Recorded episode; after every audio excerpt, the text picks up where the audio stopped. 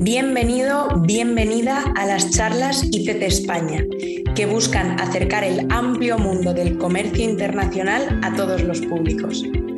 ICC España se constituyó en 1922 y desde entonces hemos trabajado para representar los intereses empresariales en todos los sectores. Y ahora, con este podcast, nos comprometemos a impulsar el comercio internacional entrevista a entrevista. Hoy nos acompaña Vanessa Rodríguez, directora de Comunicación y Relaciones Institucionales del Pacto Mundial de Naciones Unidas España. Lo primero, Vanessa, ¿qué tal? ¿Cómo estás? Hola, ¿qué tal? Muy bien. Muchas gracias por pensar en el Pacto Mundial. Encantado de estar aquí.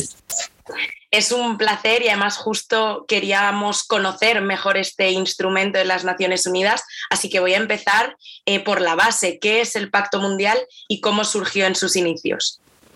Pues mira, el Pacto Mundial tiene ya más de 20 años de existencia a nivel internacional y, esta iniciativa surgió en, la mente del secretario general de las Naciones Unidas de entonces, que era Kofi Annan.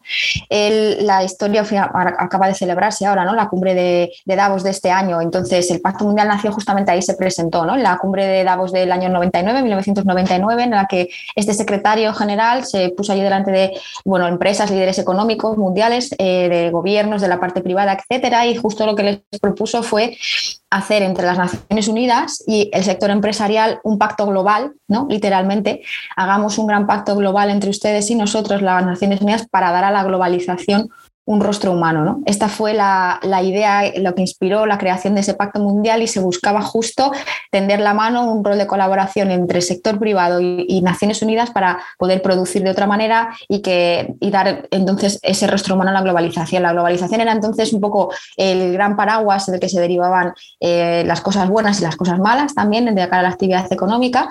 Eh, hoy, 20, más de 20 años después, pues estamos con otro tipo de riesgos, por decirlo de alguna manera, de problemas, pero hay algunas cosas un poco como que se mantienen, ¿no? Hay una estructura un poco que, que, permanece a nivel sobre todo de, riesgos para las personas y el planeta, como por ejemplo los impactos en los derechos humanos, las cadenas de suministro, eh, ha cobrado mucha más importancia las cuestiones medioambientales, que duda cabe, también de transparencia, etcétera, ¿no? Pero sigue siendo como muy pertinente, ese mensaje de lanzamiento ¿no? sigue muy presente en todas las actividades que, se, que nacen del Pacto Mundial.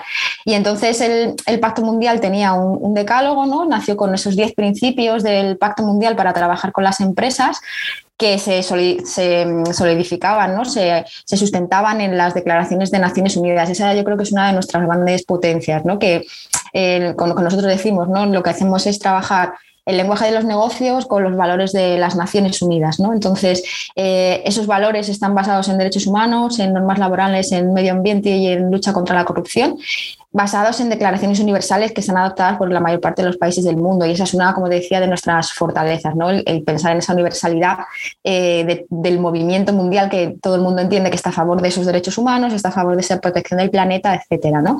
Y ahí sí seguimos trabajando, la verdad, casi bueno, más de 20 años después, en, en materias clave que entroncan con las necesidades mundiales, muy identificándolo con lo que marca Naciones Unidas como grandes necesidades o materias clave, por ejemplo, eh, las amenazas contra la paz y la seguridad, eh, por supuesto la lucha contra el cambio climático o las desigualdades, especialmente la de género, que digamos que serían un poco esas tres líneas maestras ¿no? o más, más graves que, marca la ONU. Pues lo que intentamos es justo involucrar a las empresas de todo el mundo a favor de estos objetivos de, de las Naciones Unidas. Y entonces, bueno, ha sido una historia bastante positiva, de mucho trabajo, de muchos años, es verdad, pero lo cierto que al final el Pacto Mundial ha conseguido consolidarse como la mayor iniciativa en sostenibilidad empresarial del mundo. Eh, a nivel internacional tenemos más de 15.000 organizaciones firmantes o participantes de este pacto mundial. En España más de 2.000, lo que nos hace un poco la red más numerosa desde hace bastantes años y otras redes también que están más o menos a, nuestro nivel de casi casi de número de participantes. Pero bueno, 15.000 organizaciones a nivel mundial, la verdad que eh, también es cierto que parecen muchas, pero bueno, nuestra vocación está a continuar creciendo como estamos creciendo en los últimos años para conseguir tener un mayor impacto y ser mucho más eficaces en, nuestro, en nuestros objetivos. Y habías comentado tres materias que eran clave. Voy a ver si las he recogido bien y si no me, mm. corriges. Serían paz y conflicto, desigualdad y el cambio climático. Sí, dentro de lo que es la gran agenda de desarrollo, que para Naciones Unidas es la Agenda 2030, esta es una agenda que se va desarrollando bueno, cada 15 años. La agenda anterior hasta el año 2015 eh, y esta agenda que tenemos ahora, la Agenda 2030, hasta el año 2030.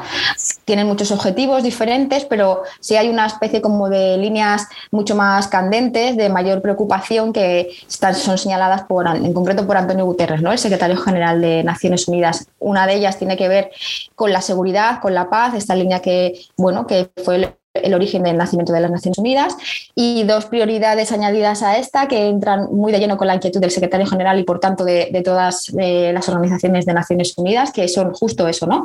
La desigualdad, especialmente con un gran foco en la, desigualdad de género. Para el secretario general hay una necesidad de transformar todos nuestros sistemas con foco en la mujer, en, las igualdades, en el empoderamiento de lo que es la mitad de la población mundial.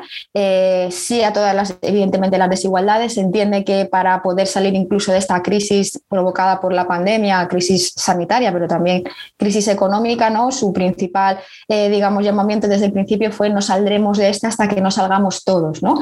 Y dentro de esto hay una gran preocupación de Naciones, eh, Unidas por la parte del, empoderamiento y la igualdad de la mujer, tanto por lo que tiene que ver con los sistemas económicos, como el acceso a la salud, etcétera.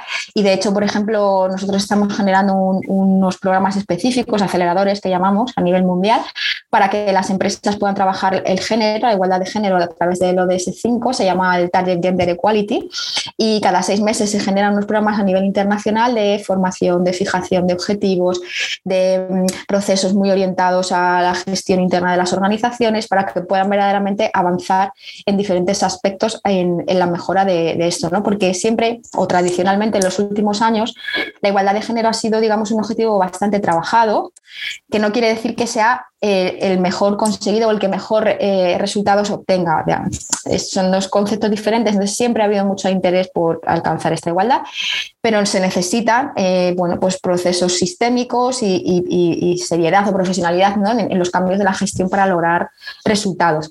Y luego hay una tercera línea que es el clima, evidentemente, así como cuando en el origen de Naciones Unidas estaba mucho más volcada en conseguir la paz, ¿no?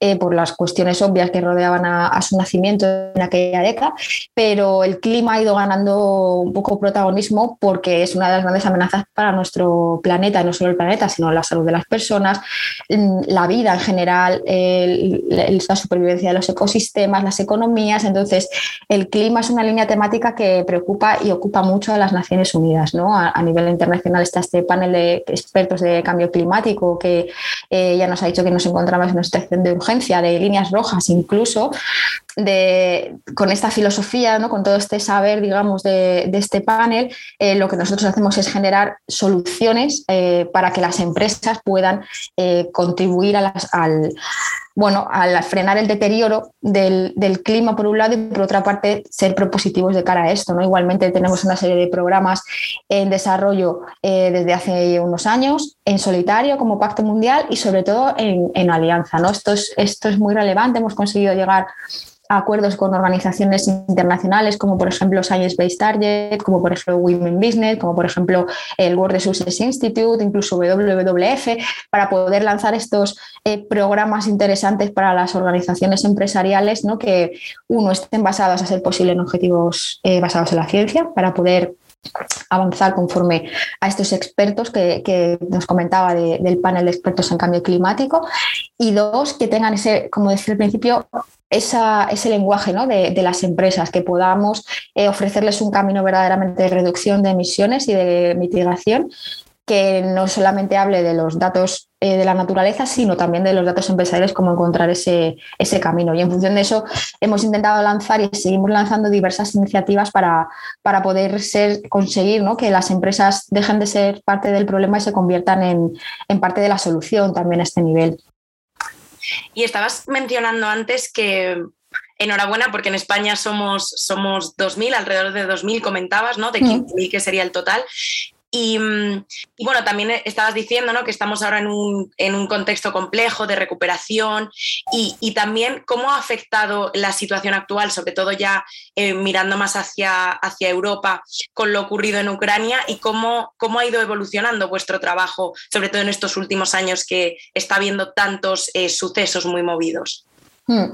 Bueno, al final la guerra de Ucrania ha sido ha sido un, varapalo, yo creo, para todos eh, los países, sobre todo en Europa. Lo hemos vivido de una manera muy, muy contundente, lógicamente, y nos ha valido también para poner a, prueba los mecanismos de, pacto mundial y de la coordinación con otras agencias de Naciones Unidas. Nos hemos dado cuenta de que esto es muy importante, que tenemos organizaciones dentro de la ONU que se dedican a hacer ayuda humanitaria, por supuesto, apoyo en, gestión, en cuestión de conflictos, etcétera. Y nuestro llamamiento ha sido a las empresas, sobre todo, que colaboren de manera ágil y efectiva con estas organizaciones, por ejemplo, con la OCA, que es la que presta ayuda especialmente financiera, pero también con ayudas, eh, con ayuda a otras organizaciones más humanitarias, como por ejemplo ACNUR, como por ejemplo UNICEF, em, que tienen experiencia en, sobre todo en terreno.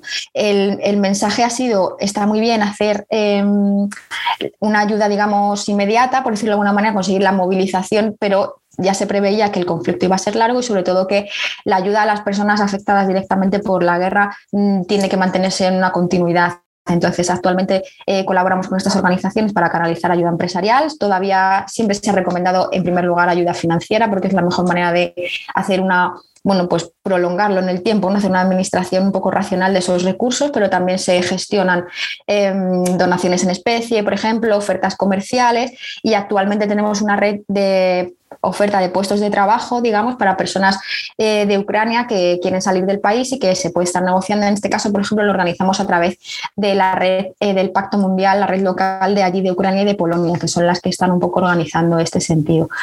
Eh, las empresas han ido, el número de empresas ha ido creciendo. En Europa tiene una manera muy muy peculiar, por decirlo de alguna manera, de avanzar en sostenibilidad y además la ventaja que hemos tenido, por decirlo de alguna manera, es que la Unión Europea ha querido abandonar el desarrollo sostenible, sobre todo a nivel medioambiental y climático, con el Pacto Verde, la taxonomía, todo lo que tenga que ver con este tipo de regulación. Entonces, em, este liderazgo de la, del organismo público de, de la Unión Europea está haciendo también evolucionar de manera importante y rápida a las empresas, lo cual está muy bien, ¿no? Porque al final, en, esta materia, en sostenibilidad, como en, tantas cosas, este bucle de ambición que nosotros llamamos que es como lo público y lo privado, tiene que estar alineados y tiene que darse la mano para retroalimentarse de una manera eficaz, ¿no? Eh, en Europa, en este sentido, está teniendo sentido, especialmente en, en materia climática. Esto es una actualidad que no hace nada más que evolucionar a favor hay otras también interesantes, como por ejemplo lo que tiene que ver con información no financiera.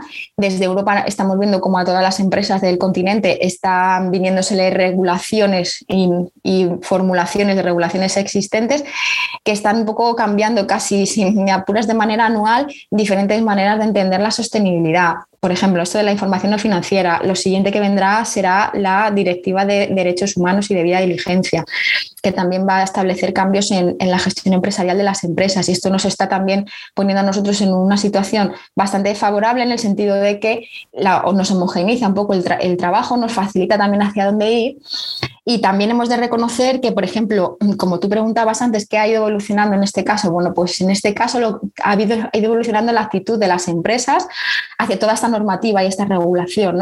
hace años, a lo mejor hace una década, lo que tenía que ver con la sostenibilidad corporativa se entendía como una cuestión absolutamente voluntaria, de todo lo que iba más allá de la ley, eh, que posicionaba a las empresas o las hacía diferentes unas de otras ¿no? para, poder hacer su propuesta de valor.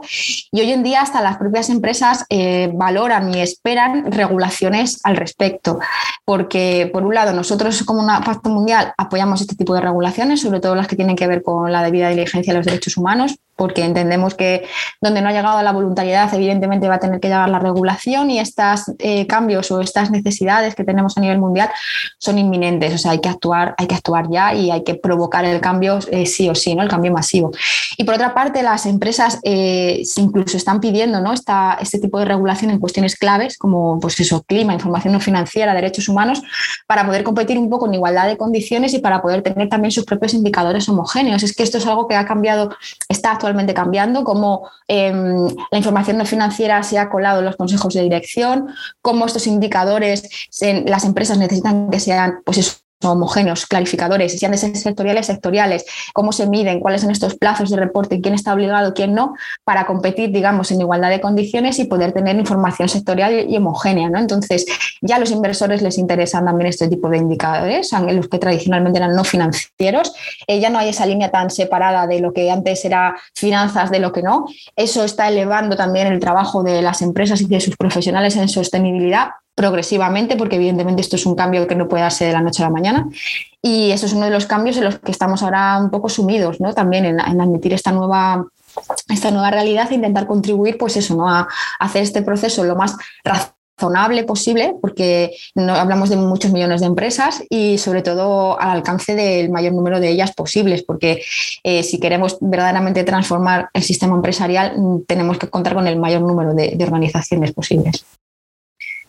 Has mencionado también una cosa que, desde la, ICC vemos muchísimo, que es el problema de la homogeneización de todas estas eh, reglas, porque en el fondo vemos que cada vez eh, se habla más pero todavía hay un punto de dispersión en el que cuesta encontrar estándares em, que realmente puedan ser válidos para, para todos. ¿no? Y otra cosa que estabas mencionando que también me ha parecido interesante es esa idea de, bueno, el número de empresas que se están moviendo a estos respectos. Y ahí también quiero coger el anuario climático que publicasteis este año, en 2022. Y una de las cuestiones que, que me llamó la atención es que el número total de empresas adheridas a las principales iniciativas de acción climática no es mucho todavía, ¿no? Y comentabas que en todo el Pacto Mundial son unos 15.000, que sí que son números interesantes, pero claro, si pensamos en el, en el total del panorama empresarial, se quedan en números muy bajos.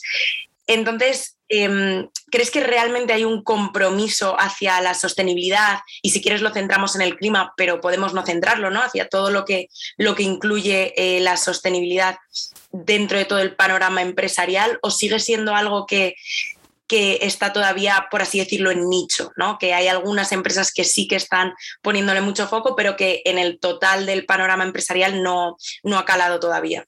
Mm.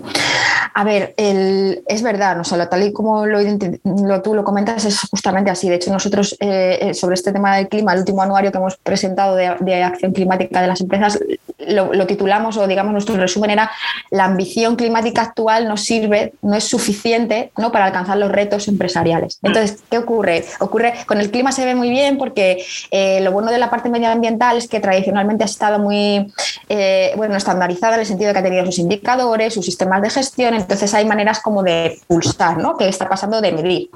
Eh, pero ocurre igual en otros aspectos de la sostenibilidad. Nosotros siempre estamos, pasamos la vida midiendo este tipo de cosas de diferentes maneras, diferentes indicadores y en otras cosas como, por ejemplo, cuestiones de empleo, cuestiones más eh, sociales que tienen que ver con las personas, incluso con las cuestiones de la transparencia, el, buen gobierno, cadena de suministro, ocurre igual, ¿no? Eh, Podemos decir que el compromiso existe. El compromiso existe. Hay, de hecho, hay un nivel incluso podemos decir, bastante aceptable del compromiso empresarial a favor del desarrollo sostenible. ¿Qué ocurre? Que una cosa es el compromiso genérico que se materializa a veces en políticas y a veces ni siquiera en políticas, pero bueno, en muchos casos en políticas, políticas medioambientales, políticas, por ejemplo, de no discriminación, códigos de conducta, códigos éticos, eso existe, pero luego llega el momento de pasar estas cosas a la acción, ¿no? De reportar indicadores, la medición, qué acciones han hecho, qué indicadores tal, cuál es el resultado que ofrecen esos indicadores. Y ahí siempre, me atrevo a decirte que en todos estos indicadores, todos estos conceptos de medición, hay una brecha aproximadamente del 50%, la mitad. Es decir, si tenemos, por ejemplo, un 80% de empresas que tienen un código de conducta, por ponerte un caso, solamente un 39% de esas empresas tienen un reporte de una información sobre, por ejemplo, su control a los proveedores, ¿no? información de impactos en, derechos humanos a sus proveedores, por ponerte un caso. Si nos encontramos con un 90% de empresas que tienen 90-91 una política de medio ambiente y sin embargo solo tenemos un 42% de esas empresas que se miden la huella de de, emisiones ¿no? de, CO2, por poner un caso. Entonces, claro, eh, esto se ve muy claro en, esta publicación que tú dices del anuario, porque lo que nosotros hemos ido ha sido a medir iniciativas internacionales que son bastante serias, están muy profesionalizadas, mm. eh, tienen muchos indicadores como Science Based Target, como CDP. Eh, entonces, claro, esto es un nivel avanzado de gestión. Entonces, claro, nos damos cuenta de que, como tú dices, hay pocas empresas en, números naturales que verdaderamente tengan un nivel muy alto de, de acción en esto. Em, empresas en España, por ejemplo, 65 las empresas adheridas a Science Based Targets, pues muy pocas. En comparación, por ejemplo, con el año pasado, ha crecido mucho. Se han sumado 29 organizaciones, prácticamente un crecimiento del 50%. Esto que nos hace ser, nos hace ser optimistas, pero también tenemos que ser realistas. Necesitamos involucrar a un mayor número de empresas y a que profesionalicen ¿no? en su gestión, su gestión empresarial, en sus procesos, todo lo que tiene que ver con, con los indicadores y los desafíos de sostenibilidad. Eh, vamos lentos. En España, por ejemplo, en estos índices de climáticos tampoco destacamos por el número de empresas. Yo creo que es un poco también fruto de la regulación que ha habido en otros países y aquí no, fruto de que, bueno, de que hay una progresión, mm, no solamente pasa con Science Vectarios, también ocurre con CDP, etcétera, pero no todos los datos son malos. O sea, por ejemplo, eh, España siempre ha sido el país que más empresas ha tenido adheridas al Pacto Mundial. O sea, que decir, mm, hay indicadores un poco negativos para nuestro país, indicadores un poco menos negativos. Sin embargo, tampoco sería justo, tampoco, eh, como te decía, fijarnos solo en estos indicadores. Estas iniciativas de clima son muy exigentes, por vamos, digamos que sean como las más exigentes, ¿no? Las basadas en ciencia, las que, estamos, las que nos dirigen al cero neto, o sea, es decir, es un nivel avanzado de gestión empresarial. Mm, nosotras que sabemos, pues por ejemplo, sabemos que las empresas de impacto mundial aquí en España mm, miden el impacto del cambio climático un 37% de estas empresas, no, son tan pocas como, como, los índices internacionales, y en el caso del IBEX 35, por ejemplo, estamos hablando ya del 83% de estas empresas. No son números absolutamente triunfalistas, no es tampoco como para lanzar las campanas al vuelo, pero bueno, eh, yo creo que también es un poco cuestión de, bueno, de ir avanzando cada vez más en esta en transformar esos compromisos que decíamos antes, esas ganas de la empresa de hacerlo bien, que verdaderamente eh, sabemos que hay ganas de hacerlo bien, pero transformarlos un poco en acción. Y a veces hay sectores o hay empresas que lo tienen más claro porque han empezado antes o porque lo tienen más sistematizado y otros que son un poco más complejos de, incluir, por decirlo de alguna manera. Pero lo que sí que creemos ciertamente es que es, o sea, es, que es cuestión de tiempo, o sea, porque hoy en día no solo los consumidores, los empleados, pero ya los inversores incluso están demandando este tipo de gestión empresarial. Entonces, tanto si no es por un cambio interno, será externo o normativo o será de, estos grupos de interés tan relevantes ¿no? como, como los inversores los que, los que muevan a las empresas a acelerar cambios en esta materia, seguro. Y volviendo a la, sostenibilidad con todo lo que se incluye, ¿dónde dirías que, están los retos que ahora tienen las empresas y cuáles deberían ser los pasos a seguir? Hmm. Bueno, las empresas ahora mismo están bastante, eh, nosotros siempre decimos en el, mundillo ¿no? que hay un tsunami normativo ¿no? que tiene que ver con esto. Esto es muy importante para las empresas. Están viendo que hay regulaciones grandes como las que citábamos antes a nivel europeo, pero también hay otras nacionales, desde las normativas que tienen que ver con reciclaje, la comunicación de las igualdades salariales. O sea, hay, hay muchísima normativa que, tiene que ver, grande y pequeña. Eh, el tsunami este regulador o normativo es algo que preocupa y que, y que está haciendo que las empresas dediquen cada vez más, más recursos, por decirlo de alguna manera. Eso está claro, tienen que estar a la par con sus competidoras, con sus homólogas, cumplir unas eh, legislaciones y sobre todo ser transparentes de la mejor manera posible. Eso está derivando en recursos y también en la profesionalización o en la elevación del rango de los profesionales de la sostenibilidad, lo cual en sí mismo es bueno. ¿no? Yo creo que eso es uno de los, de los desafíos más, más interesantes, el poder estar a la altura de, otras áreas de la, de la, compañía que tienen que ver con, con otras cuestiones tradicionalmente pues, operacionales financieras, etcétera. ¿no? Esto va a ser bueno, pero está, evidentemente actualmente es un poquito, está un poco como sacudiendo ¿no? esta, esta actividad. Eh, nosotros consideramos que hay otra, otro de los desafíos que sigue estando sobre el tablero, vamos a intentar abordarlo eh, con proyectos diferentes, que es el de la gestión de la cadena de suministro. Siempre ha habido una preocupación de las organizaciones por cómo poder mm, tener una gestión sostenible de tus proveedores, aguas arriba, aguas abajo, cómo verdaderamente convertir la cadena de suministro en una cadena de valor. Esto puede llegar a ser muy complejo en el caso de las grandes empresas, porque empresas multinacionales, diferentes legislaciones, países, etcétera. Y yo creo que este desafío, por ejemplo, hay que marcarlo mucho en, materia de, derechos humanos y cambio climático. La legislación, como te decía antes, la futura debida diligencia en materia de derechos humanos y, clima y medio ambiente, en este caso, eh, derechos humanos y medio ambiente, va a venir un poco a marcar, a dar un poco de luz en, todo esto y ayudarnos a buscar indicadores, a gestionar un fomento de la sostenibilidad. Va a suponer cambios para empresas en principio muy grandes, pero con ello va a repercutir en, las pequeñas y medianas empresas que también forman parte de, la cadena de suministro. Y en este sentido, eh, yo creo que ahí entraría pues, lo que yo creo que es el, último reto ¿no? en el que todos nos enfrentamos, que es transformar de verdad los tejidos empresariales y esto tiene que pasar sí o sí por la mano de, las pymes. ¿no? O sea, em, acabar un poco con esta doble velocidad de la gran empresa, que está muy bien, ¿eh? que ejerce de, papel tractor, pero cómo llegar verdaderamente también al, al tejido más común o más abundante, por decirlo de alguna manera, que son las pequeñas empresas que tienen muchísima capacidad, por ejemplo, empleadora, de repercutir favorablemente sobre millones de trabajadores a nivel de derechos humanos y cuestiones sociales y asimismo su, su repercusión medioambiental. Entonces, para mí yo creo que un poco eso, ¿no? La, adaptación a la regulación nueva que viene, mm, la gestión de la cadena de suministro y el involucrar a, las pymes en, este movimiento nuevo de negocios sostenibles serían un poco a lo mejor los tres grandes eh, pilares ¿no? de estos de estos retos a, bueno, a futuro y a presente de, la sostenibilidad.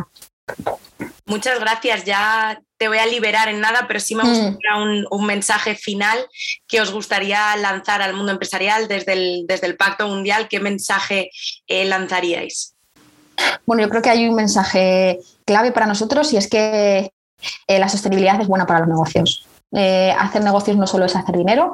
creemos que la sostenibilidad es y puede ser una palanca de negocio que puede obtener, eh, servir para obtener beneficios, que puede ser una verdadera oportunidad para las cuentas y para encontrar nuevos nichos de mercado, nuevas oportunidades, eh, que se vea con, ese, con ese prisma, ¿no? bajo ese prisma de, que las empresas, el sector privado puede aportar soluciones al desarrollo sostenible que repercutan favorablemente, ¿no? o sea, favorablemente en su mercado ¿no? y en sus cuentas. Entonces, yo creo que el, mensaje para nosotros sería eso, ¿no? que la sostenibilidad es, es buen negocio. Bueno, muchísimas gracias. Ha sido un placer tenerte con nosotros. Muchas gracias a vosotros, un placer. Muchas gracias por estar con nosotros. Mi nombre es Susana Bocobo y esto ha sido Charlas ICT España. Nos puedes seguir en arroba ICT Spain y contactar con nosotros siempre que quieras. Hasta la próxima semana.